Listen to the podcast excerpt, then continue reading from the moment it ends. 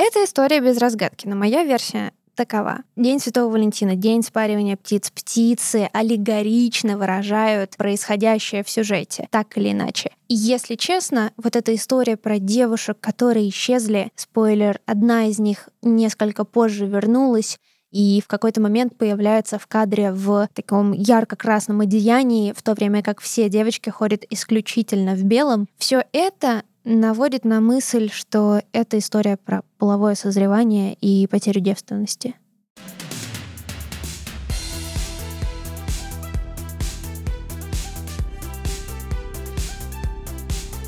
Всем привет! Это подкаст «Как у Замекиса», где мы рассказываем вам о знаковом, не совсем знаковом и вообще не знаковом кино 80 Меня зовут Алина Затонская — меня зовут Эльмира Любаева. Всем привет! Друзья, помимо того, что мы каждый выпуск говорим вам, что вы можете слушать нас на любых удобных вам платформах, с этого момента добавляется еще одно радостное событие. Мы открыли Patreon. Кидайте в нас монетки, пожалуйста. Да, мы будем вам очень признательны. На Патреоне сейчас существует три формы поддержки. Первая — это можно помочь Марте найти Дока потому что, как известно, если Марти не найдет Дока, он не сможет решить свои проблемы и не отправиться назад в будущее. Второй вариант поддержки — это можно помочь Доку починить Делориан, потому что если Делориан он не починит, то Марти не отправится назад в будущее. И есть третий вариант — починить Делориан самому. Но кажется, что на это способен только Эйнштейн. Завернула, так завернула. Очень красиво получилось. В общем, да, заходите на наш Patreon. Мы постарались сделать его для вас полезным, и мы будем очень рады вашей поддержке. Да, и не забывайте, пожалуйста, ставить нам хорошие, самые лучшие оценки во всех подкаст-предложениях, в которых вы слушаете подкаст «Как у Земекиса». Алин, скажи, пожалуйста, боишься ли ты замкнутых пространств? Есть ли у тебя клаустрофобия? Долгое время мне казалось, что ее нет, но во всяком случае я замечаю, что я боюсь не столько замкнутых пространств, сколько оказаться без воздуха. Ну, то есть для меня лифт, например, не страшное пространство, а вот если накрыться полностью одеялом, то мне начнет казаться, что воздух скоро там кончится, несмотря на то, что я прекрасно знаю, что кончится он не может. И много других пространств. Я не, не могу затягивать никакую одежду на шее, потому что мне начинает э, возникать чувство удушья и многие другие вещи. Поэтому, наверное, это какой-то другой страх. Но я знаю человека, который очень любит говорить о замкнутых пространствах, вне зависимости от того, психологические они или физические. И это Питер Уир. Да, режиссер, который снял шоу Трумана из самых известных «Общество мертвых поэтов» и чуть менее известный, но о котором мы сегодня тоже поговорим, «Пикник у висячей скалы». Да, и важно упомянуть, что Питер Уир — из Австралии, один из немногих выходцев режиссеров из Австралии, и, возможно, именно удаленность э, континента повлияла на тот факт, что он выбирает, ну, в каком-то роде закрытые или отдаленные, удаленные пространства в своих фильмах. Да, причем Питер Уир долгое время хотел путешествовать по миру, и не столько его, насколько я знаю, привлекала Австралия, но, наверное, надо пояснить, что мы подразумеваем под закрытыми пространствами, потому что, кажется, какое там закрытое пространство, например, в обществе мертвых поэтов. Тем не менее, закрытое пространство там — это не только физическое, в смысле, они находятся в специальном закрытом лицее, потому что из этого лицея они могут э, выйти. Мы видим, что там есть один из э, героев, который влюблен в девушку из другой школы, и он может спокойно выбираться и пытаться с ней увидеться. Пространство это закрытое во многом еще и психологически, в смысле это очень сложная с точки зрения режима структура, из которой очень сложно выйти. И, к сожалению, как показал этот фильм, из нее можно выйти только Единственным образом. Да, ну, может быть, двумя, ты можешь быть исключенным из школы или уволенным, ну, либо умерев. Ну, то есть, получается, лишь негативный какой-то исход может помочь раздвинуть эти границы. Хотел сказать просто про то, что если мы говорим про общество мертвых поэтов, то границы-то у ребят были в головах, и герой Робина Уильямса, гениального актера, который, к сожалению, почил несколько лет назад, и помогал им эти границы расширить, и создав вот это вот понятие «carpe diem», «цени момент», «лови момент», он таким образом говорил о том, что надо жить здесь и сейчас, несмотря на то, какие границы ты ставишь себе в голове. И при этом, знаешь, в англоязычном интернете есть довольно много материалов, где люди говорят, что они очень не любят общество мертвых поэтов. Сюжетная история такова, что есть какая-то школа, какой-то лицей для мальчиков, как я понимаю, для особо одаренных. Он э, с хорошей репутацией, элитный, и все там очень закостенелое. Все преподаватели подходят к преподаванию, к науке больше с точки зрения принятых норм. Они не думают сами, не учат детей думать, и все это очень скучно. Но появляется молодой преподаватель Джон Китинг, который единственный, в отличие от э, всех остальных преподавателей, пытается научить их думать. Он пытается привить им свое мнение, заставляет их вырывать страницы из учебника и говорить им, что поэзию нельзя просто начертить на графике по двум системам координат и пытаться понять, насколько великое стихотворение и насколько Байрон хуже, чем Шекспир. И материалы, где говорят люди, что это ужасный фильм, зачастую содержат следующий тезис. Он ужасный, потому что в конечном счете он научил их чувствовать, но чувство без анализа, без размышления, способность к чувственности такого рода, она пустая, и что в итоге все кончилось просто плохо. Ну, в смысле, ни, ни к чему хорошему это не привело. Но ты знаешь, мне кажется, что если мы так говорим, есть высокая вероятность, что нам самим очень сложно воспроизводить вот это чувственное мышление — что нам скорее проще отделаться рамками анализа и сказать, вот, вот это так, вот это так, тот художник сказал, что это работает вот так, тот критик сказал, что это работает вот так, и вот я как бы научился анализировать произведение, при этом чувствовать мы так его и не можем. Но что еще важно, что когда я пересматривала «Общество мертвых поэтов», я заметила, что все-таки, несмотря на эксцентричный подход, Джон Китинг больше похож на ученого, чем все остальные преподаватели там, как раз-таки потому, что он учит их критически мыслить, он учит их вырабатывать для каждого свое мнение и не бояться отстаивать свое мнение, как, например, было в занятии, когда он учил их маршировать. Ну, на самом деле, этот тезис про анализ сложно назвать э, его не то чтобы адекватным, а правильным, потому что кино же такая штука, каждый видит для себя то, что хочет видеть. Э, например, э, мне кажется, что анализ был, просто не каждый с ним справляется. А, ну и как в жизни это происходит тоже. Ну, то есть мы можем к одной и той же ситуации относиться по-разному, и кто-то будет сломлен, а кто-то выйдет с высоко поднятой головой, а кто-то выйдет просто пришибленным. Ну, в общем, тут скорее, знаешь, такая призма жизни. Это, знаешь, вот если честно, не знаю, насколько это будет правильным сравнением, но в последнее время я часто думаю о Фродо Бэггинсе, и я действительно о нем почему-то в последнее время очень часто думаю и о финале, который произошел в трилогии «Властелин колец». И главный герой, которого мы также знаем по сериалу «Доктор Хаус», доктор Уилсон, собственно, это тоже своего рода Фродо. Он просто не справился с тем эмоциональным гнетом и вот с той эмоциональной и не только обстановкой, которая на него навалилась.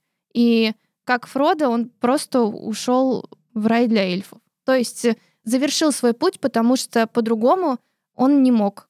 То есть ты клонишь к тому, что Нил, главный герой, который не осмелился сказать отцу, что он не хочет учиться на врача и не хочет жить той жизнью, которую он для него придумал, что когда он не смог ему это сказать и, спойлер, покончил жизнь самоубийством, он таким образом тоже не справился.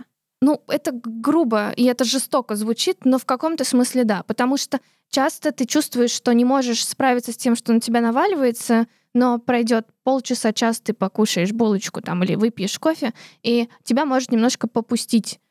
А есть ситуации, из которых вырываться сложнее. И так как в один момент главный герой не получил должного внимания и должной реакции от своих родителей, он наверняка, возможно, понял, что находится совершенно один в мире, который его не понимает, и единственным выбором для него было выйти в окно. Знаешь, что примечательно?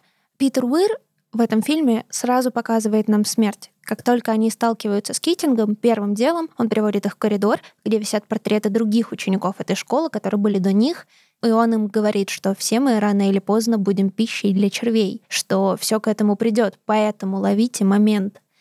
И вот эта тема смерти, она там многократно повторяется, но она вводится сразу, как только появляется персонаж.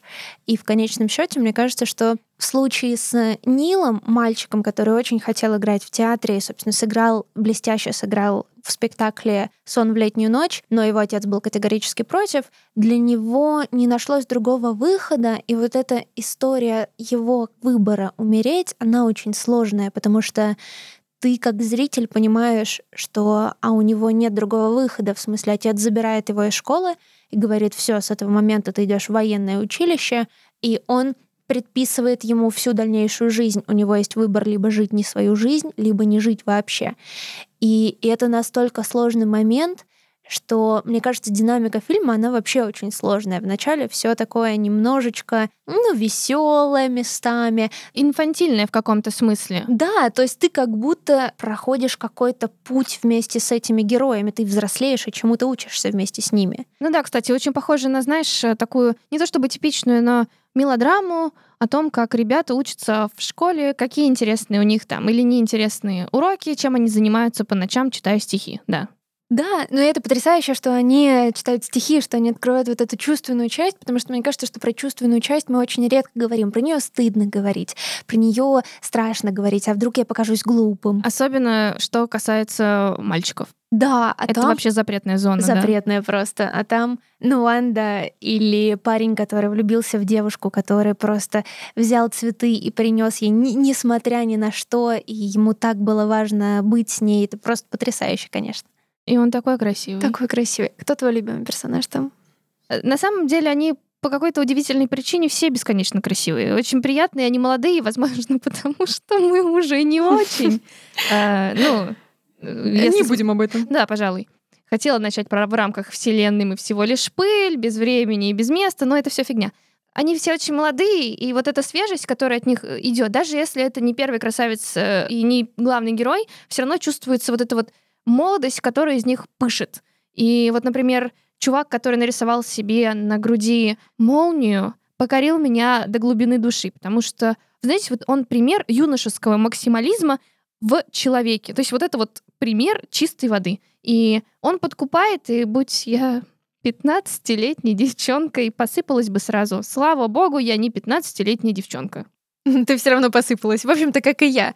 Но не будем об этом. А, а тебе кто больше нравится? Конечно же, Нуанда. И мне очень нравится, что он не типичный бунтарь. В смысле, он мог бы быть абсолютным антигероем, который против них всех.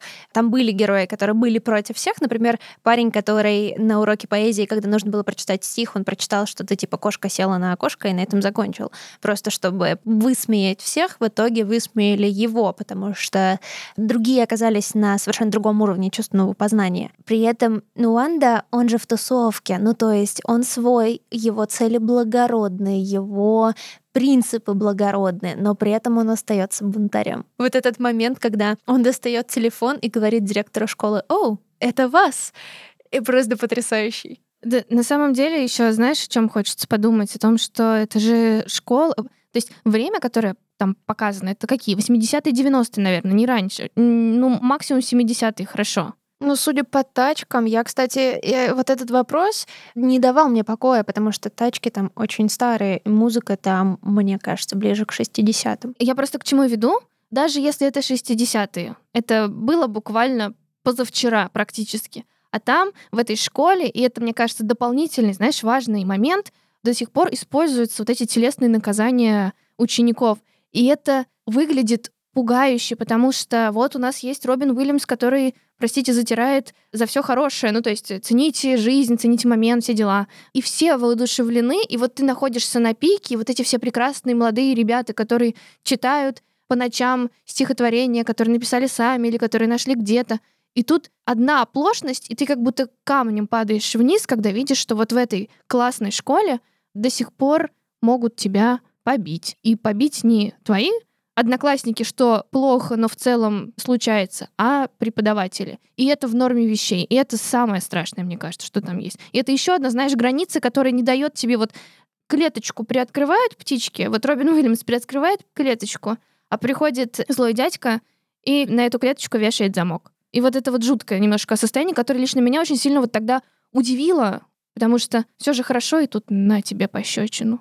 Да, и в тему этого телесного наказания там же в конце получается парень, который с самого начала стремился получить какое-то признание в академическом смысле, вот этот рыжий мальчик, он же всех сдал, просто чтобы остаться в системе, потому что система ему важнее.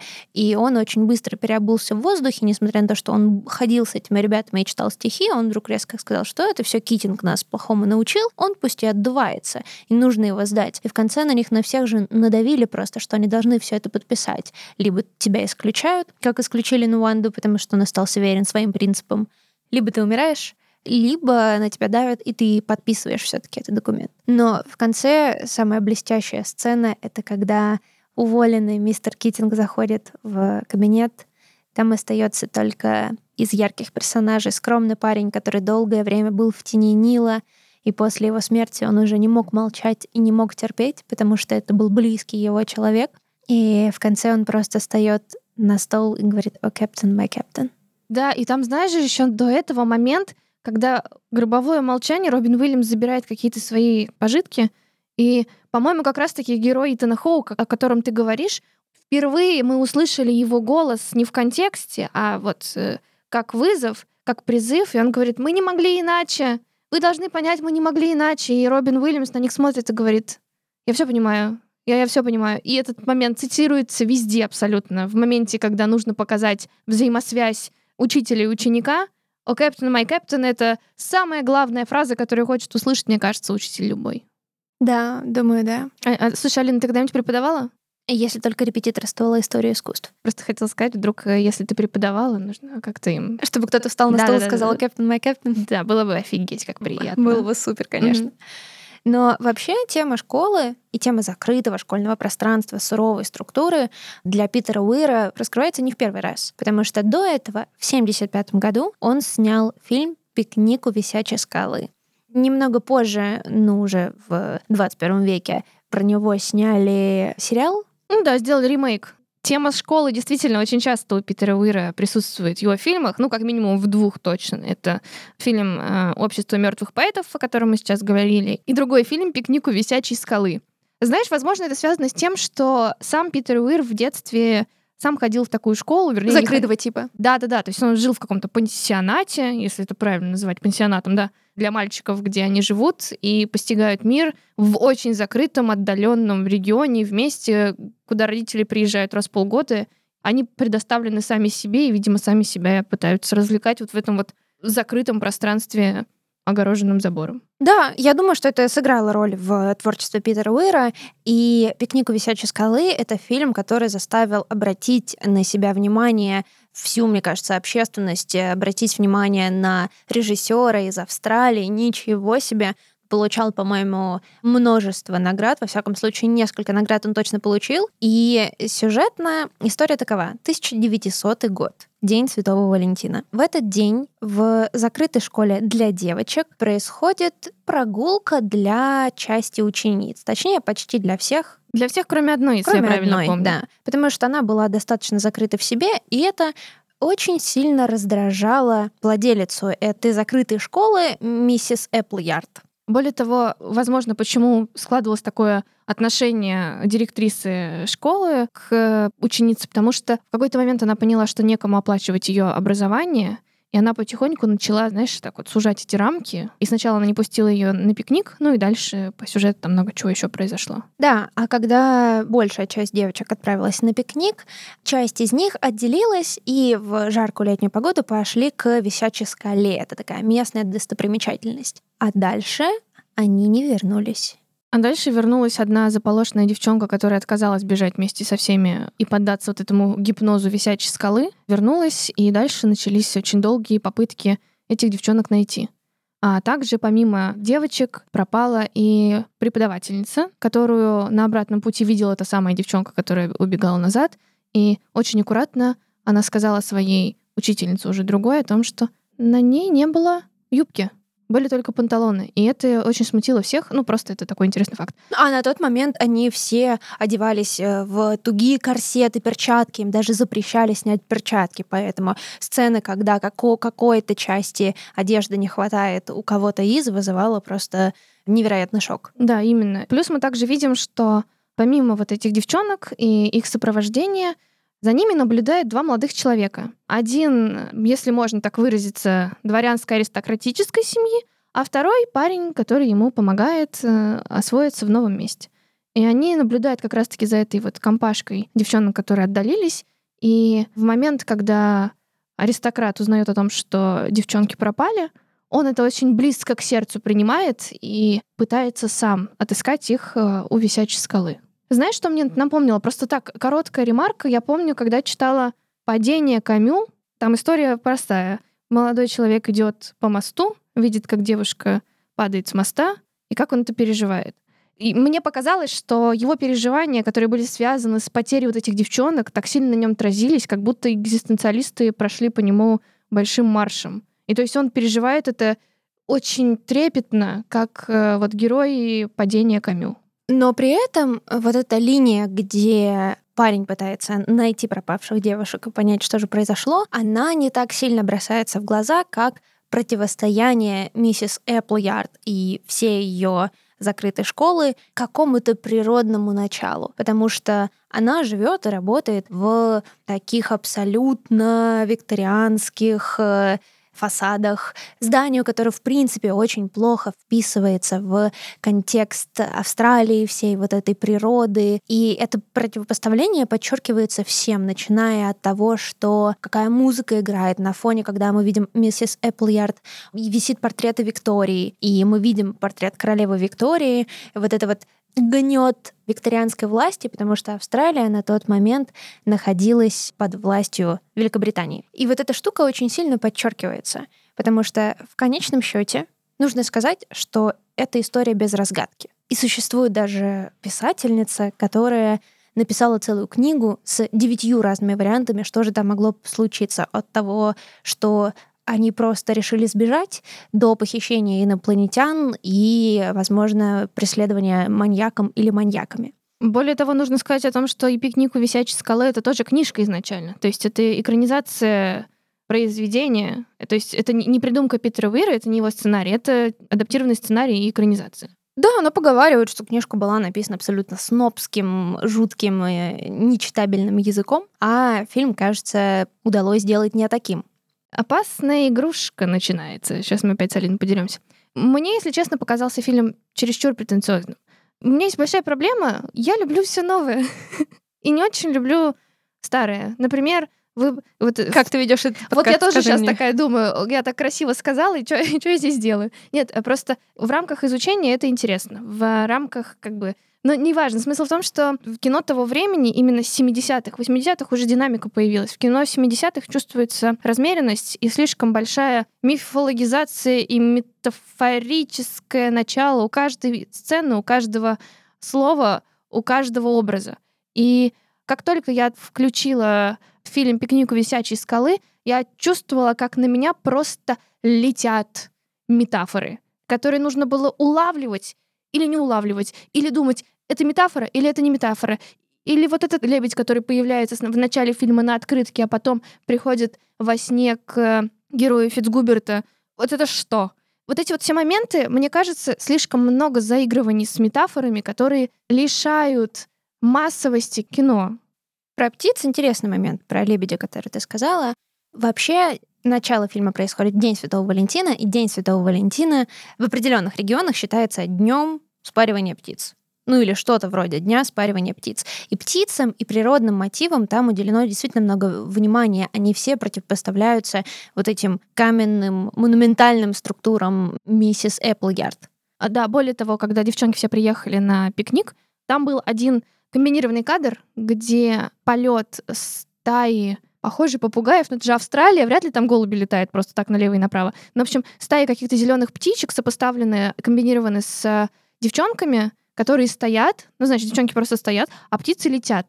И вот это нахрен что значило? Но наверняка же это что-то значило, но у меня это не отозвалось никак. Может быть, ты мне подскажешь, что это может быть? Просто девчонки стоят, на фоне них летит стая птиц. What the hell? Смотри, это история без разгадки, но моя версия такова. День Святого Валентина, день спаривания птиц. Птицы аллегорично выражают происходящее в сюжете, так или иначе. И если честно, вот эта история про девушек, которые исчезли, спойлер, одна из них несколько позже вернулась, и в какой-то момент появляется в кадре в таком ярко-красном одеянии, в то время как все девочки ходят исключительно в белом. Все это наводит на мысль, что это история про половое созревание и потерю девственности. Хорошо. Я за них очень рада. Безусловно, в этом есть логика и, скорее всего, действительно глобальная метафора такова, и я принимаю ее. Но ее было бы достаточно. Мне иногда кажется, что перенасыщать смыслами одно произведение неправильно, потому что ты начинаешь играть в сыщика, начинаешь искать во всем скрытый смысл там, где его, возможно, и не должно быть. И вот кажется, что вот в этом фильме очень много метафор. И кому-то было прикольно. Мне по какой-то причине, хотя я люблю искать всякие скрытые штучки в фильмах, мне это было не очень интересно. Я все-таки грешу, наверное, на то, что 75-й год, и тогда еще не шибко умели знать меру но видишь, Питер Уэйр, он же сам говорил, что он безумно любит тайну, и тайна ему интересна куда больше, чем сама разгадка. Он говорил, что я обожал в детстве читать Шерлока Холмса, но мне всегда становилось так грустно, когда появлялась разгадка. А вот это ощущение тайны, он пытается просто весь сюжет сделать пронизывающим этими многочисленными тайнами без разгадки. Это все вообще похоже на сон, потому что вот такое легкое мыло, все контуры нечеткие, много аллюзий на сон, потому что вначале звучит фраза из произведения Алана Эдгара По что-то про сон внутри тебя, и ты внутри другого сна. Довольно часто показываются какие-то картины в сюжете, например, «Пылающий июнь», в момент, когда мы не понимаем, речь идет про сон или про смерть, потому что сама картина либо про сон, либо про смерть. Но, в общем-то, в обществе мертвых поэтов этот прием сохраняется. Он очень часто показывает картины, причем картины такого классического академизма, и они всегда транслируют что-то устоявшееся, вот эту тираничную структуру. Без проблем. Отказываться полностью от э, таких образов не нужно. Они действительно несут важную информацию. Те, кто их считывает, для себя раскрывают полную картину. Тех, для кого это не считывается, те просто смотрят и узнают что-то новое из мировой классики. Но когда этого слишком много, и когда, например, э, начинается жесткое заигрывание с природой, а оно ну, во время пикника у висячей скалы, собственно, происходило постоянно. Ну и кажется, что это отсылка к природному началу человека. Безусловно, глобально нет проблем, на мой взгляд. Но опять же, это чисто, наверное, вкусовщина какая-то, но этого было слишком много. Ты начинаешь теряться, потому что ты уже не следишь за сюжетом. Ну, благо, там не такой уж динамичный сюжет, чтобы его терять. Но, может быть, как раз-таки динамики бы добавил, добавил сюжет, а не вечное созерцание природе. Мне показалось это интересным, хотя бы потому, что похожих картин, в смысле те, которые бы содержали в себе элементы детектива и такие достаточно спокойные, размеренные истории, я вот не так часто на них натыкаюсь. И знаешь, я тут вспоминаю все время, вернее как, посмотрев этот фильм и чуть-чуть про него прочитав еще заранее, я вспоминала фотоувеличение Антониони. Угу, угу. И я терпеть не могу фотоувеличение Антониони. Это фильм без начала и без конца в нем слишком много заигрываний совсем. И я прошу прощения. Это, это все объясняет, потому что мне нравится фотоувеличение. Вот, ну, понимаешь, а я, когда его смотрела, я смотрела его еще в университете, когда мы там делали вид, что мы дофига знатоки, я не понимала, ну, возможно, это моя проблема, я не могу тут это уж утверждать что-то другое. Я не понимала, в чем прикол. Потому что, опять же, нет начала, нет конца есть постоянные какие-то странные образы, которые всплывают и уплывают. Возможно, просто нужно к этому фильму по-другому относиться. Возможно, нужно относиться к нему как к какому-то перформансу, мне кажется, он сконструирован как сон, и если относиться к этому как сну, как будто ты видишь какой-то сон, потому что там же тоже нет начала и нет конца, ты помнишь какой-то фрагмент этого сна, там все очень странно, сюжеты как-то друг друга сменяют, вот одна история, вот другая, и не очень понятно, они вообще существуют ли в консистентной вселенной или нет. И мне кажется, что если относиться к этому как сну, то возможно, будет проще. Возможно. Если действительно, если смотреть с этой стороны, конечно, я об этом не думала, но для меня кино — это не сон. Может быть, дело в этом. Для меня кино — это это кольцо, ну или это отрезок, но не сон. Э, мне кажется, вот эта позиция сна, по крайней мере, в этом случае немножечко объединяет Питера Уира и Линча, который всегда хочет тебе показать, что ты и кино — это разные миры, и между вами дистанция, и эта дистанция непреодолима. Сравнение с Линчем, пожалуй, самое разумное. Ну, в смысле, разумное в том плане, что действительно они как будто похожи очень сильно. Но знаешь, просто если мы немножко вернемся ко сну, есть же фильм Мишеля Гандри «Наука сна», и, блин, мне кажется, я просто тупая. Так, погоди-ка. Э, просто потому что наука сна рассказывает о чем правильно? О том, как люди спят, что-то им снится, и как там вот любовная линия проходит между Гаэлем Гарсией Берналь и прекрасной Шарлоттой Гинзбур через сон.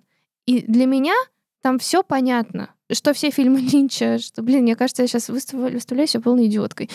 Но ничего страшного, я переживу это. Но что фильмы Линча, что фильмы Питера Уира, ну вот, во всяком случае, если мы говорим о пикнике у висячей скалы, неосязаемые. Я их не чувствую. На меня этот фильм наводит сон, а не я вижу сон. Я тебя понимаю, но стоит сказать, что, например, в этом смысле Питер Уир мне нравится больше, чем Линч, просто потому что Питер Уир воссоздает сложно уловимый сон, а Линч тебе говорит, вот эта дистанция, не пытайся ее преодолеть, не пытайся понять, здесь нет разгадки. Вот их фраза «здесь нет разгадки», она немножечко разная. И в «Пикнике висячей скалы» мне нравятся еще вот какие два момента. Момент номер один, как я уже сказала, это 1900 год. Через год умрет королева Виктория, а Австралия получит свою автономию. И миссис Эпплярд, которая в себе вбирает образ вот этой монархической, тоталитарной структуры, институции, чего угодно, она в итоге не справляется, и природа, природное начало и весь этот мир как бы разрушает все ее устои, которые она так долго воспитывала во всех людях там. И таким образом и Австралия как бы освобождается от э, гнета в некотором смысле Великобритании. И мне кажется, что это очень красиво и очень ценно, и такая не случайная отсылка, конечно, с точки зрения времени. Второй момент, на который, мне кажется, важно обратить внимание, это то, что все-таки пикник висячей скалы и общество мертвых поэтов отличаются вот чем. В конечном счете, мир миссис Эпплярд разрушен, и какое-то чувственное начало здесь победило. Победил новый мир, по сути. В обществе мертвых поэтов никакой новый мир не приходит. Система остается системой а чувственное начало просто из нее выдавливается. Ну, кажется, что в пикнике у висячей скалы мне показалось, что ситуация-то как раз-таки схожа с обществом мертвых поэтов, потому что вот мы говорили в самом начале про девчонку, которую не взяли на пикник. В финале фильма, спойлер, она кончает собой. И ее же убивает миссис Эпплярд. Она же кого-то там убивает. Ну или подводит к тому, что она... Ну вот скорее подводит, потому что, ну как бы, если мы говорим про героя Нила, я правильно помню, угу. то он тоже был доведен до самоубийства. Тут как бы их ситуации схожи. И по сути, та школа не прекратит свое существование. Что одна школа, что вторая. Но при этом, например, одна из женщин, которая работала у нее, она начинает, допустим, пользоваться косметикой и говорит, я решила, что мне это идет. Кстати, да, это, вот, вот это вот было очень ярким моментом. Apple Yard спрашивает, это румяна? А на что отвечает героиня, нет, это пудра, я буду ей пользоваться. Ну, прикольно. Да, то есть хотя бы отчасти, но этот мир разрушен. А в обществе мертвых поэтов мы скорее верим, что тот новый мир, который герои открыли в себе, они смогут сохранить, несмотря на то, что останутся в этой школе. Ладно, согласна. В общем, можно сказать, что Питер Уир повторил одну и ту же успешную формулу дважды. Возможно, в «Обществе мертвых поэтов» она показалась кому-то более успешной, а в «Пикнике у висячей скалы» менее успешной, как тебе. Мне, например, кажется, что оба этих фильма потрясающие, если тебя спросят, смотреть ли мне пикник у висячей скалы или нет, что ты ответишь? Ой, смотря, Давай честно. Смотря кто спросит. А, да, это важный нюанс, важный нюанс. Но если бы ты спросила, я бы тебе посоветовала, потому что я знаю, что ты чаще и лучше, чем многие другие, проводишь параллель между искусством там живописи и кино. Если у меня спросит моя подружка Наташка, то я скажу, что, скорее всего, нет, лучше посмотри общество мертвых поэтов, потому что он понятней. Он действительно понятнее, там меньше инструментальных отсылок, как, например, каждый раз, когда мы видим миссис Эпплярд или Фицгруберов, камера всегда, за исключением изредка наплыва, статична, и это подчеркивает, насколько она не готова к любым изменениям. Знаешь, мы немножко зацепились за музыку, и хочется немножко поговорить, хотя времени у нас не так уж и много, про шоу Трумана. Давай, да. Вот уж там-то буквально физически замкнутое пространство. Но герой об этом не знает. Для него это психологически замкнутое пространство, потому что в детстве он получил травму. А, они вместе с папой плыли на яхточке спортивной, и когда начался шторм, папа выпал из лодки, ну, из яхты, и утонул. И с того момента герой Труман Бербанк боялся воды и боялся к ней подходить. А так как вот то место, в котором он жил, оно было полностью окружено водой, у него не было возможности выбраться просто потому, что он боялся находиться над водой. Мы просто начали говорить о том, что много играет музыка в кино. И вот, э, например, у пикника, у висячей скалы, там зачастую играет Моцарт с Бетховеном. В моменты, когда главный герой Труман находится и действует в этом мире, придуманном мире, постоянно играет классическая музыка узнаваемая, которая играет, знаете, вот когда вы звоните в какую-то службу поддержки, вот еще несколько лет назад там включали что-то из серии там Моцарта или Вивальди, и ты это слушал на фоне фразы «Ваш звонок очень важен для нас». И это у тебя уже, знаешь, существует как триггер. Ты никому не нужен. Жди и не отсвечивай. Но в моменты, когда Труман начинает немного сомневаться, когда он видит, как э, световой прибор откуда-то из бездны неба падает вниз, начинает играть его звуковая тема. Ну, то есть у него появляется своя мелодия. И вот тот момент, когда мы понимаем, что у Трумана появляется и все чаще звучит его личная тема, а в кино вообще вот есть такая штука под названием main theme of герой. В начале фильма мы слышим в основном только классическую музыку, и в финалу темы героев становятся чаще и понятнее и ощутимее. И это вот такие штуки мне нравятся больше. Я понимаю, что они гораздо понятнее, и тут ничего не скажешь. Ну, на это еще нужно ухитриться обратить внимание, потому что, мне кажется, это не всегда. Я, например, ну, я достаточно давно смотрела шоу Трумана, и я скорее видела какие-то концептуальные или визуальные штуки. Типа вот, ну, они пытаются воспроизвести такую голубую американскую мечту и сделать его абсолютно счастливым, невежественным человеком, который живет и не знает никаких проблем, потому что это хорошее шоу. Это опять комодификация общества, рыночные отношения и вот эта история. Но, видишь, при этом действительно они пытаются создать мечту американскую, но у нашего героя есть голубая мечта отправиться на остров Фиджи, мы снова возвращаемся в, в Австралию, потому что Фиджи неподалеку к Австралии. Но когда он заявляет это своей жене, что он хочет отправиться, она ему говорит, у нас арендованный дом, нам нужно платить аренду. И как бы вся эта э, жизнь счастливого американца рушится в момент, когда ты слышишь слово рента. Ну, то есть, как бы это все равно, знаешь, такие оковы, которые все равно, хоть ты и счастливый вроде как, и выглядишь счастливым, все равно ты находишься в вечных кандалах э, капиталистического мира. Это скорее правда про эту голубую американскую мечту. И что примечательно, штука, которая находится на поверхности, собственно, Труман единственный настоящий человек там, в каком-то гуманистическом смысле, поэтому его и зовут Труман. Трумэн, да! Вот это ты сейчас красиво сказал, я не думала об этом. Да, действительно, Трумэн. Но кого еще назовут Трумэн? Дурацкое имя, а тут в этом есть смысл. Прикольно. Но знаешь, да, действительно, получается, весь мир-то крутится вокруг него. И вот это вот сомнение, которое в нем рождается, вот с каждым моментом, с каждой фразой, это удивительная штука. Э, знаешь, есть э, один фильм, называется «Отрочество». Он выходил в 2014 году, и, если я не ошибаюсь, то ли хапнул Оскара за лучший фильм, то ли хапнул Глобуса за лучший фильм. Ну, в общем, это был киноэксперимент, когда мальчика на протяжении 12 лет снимают, это как бы не псевдодок, но как бы снимают о том, как он взрослеет. И чем-то этот фильм напоминает шоу Трумана, но у Трумана не было выбора.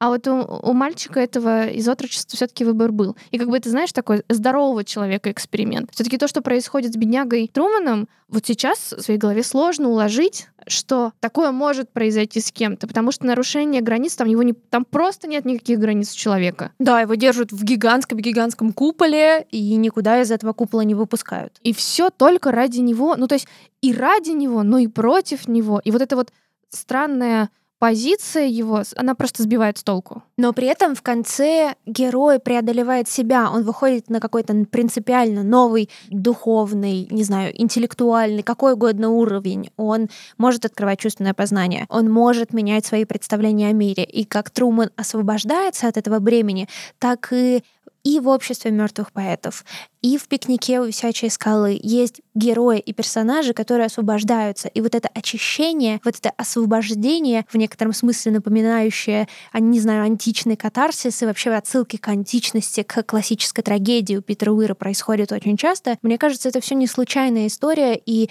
это чуть ли не главное событие каждого его фильма. То есть это не просто замкнутое пространство, а важно то, как человек это преодолевает и выходит из этого замкнутого пространства. Угу. Ну и кажется, что у Трумана на самом деле самое счастливое э, окончание его истории. Да, это точно, он просто выходит. Да, слава богу. Ну, кстати, еще знаешь, мы говорим о том, что есть, значит, Apple Yard в пикнике у висячей скалы, есть в обществе мертвых поэтов директор школы придурок, ну, плохой человек редиска, не помню ему фамилию, отчество, потому что он плохой, нельзя запоминать плохих людей.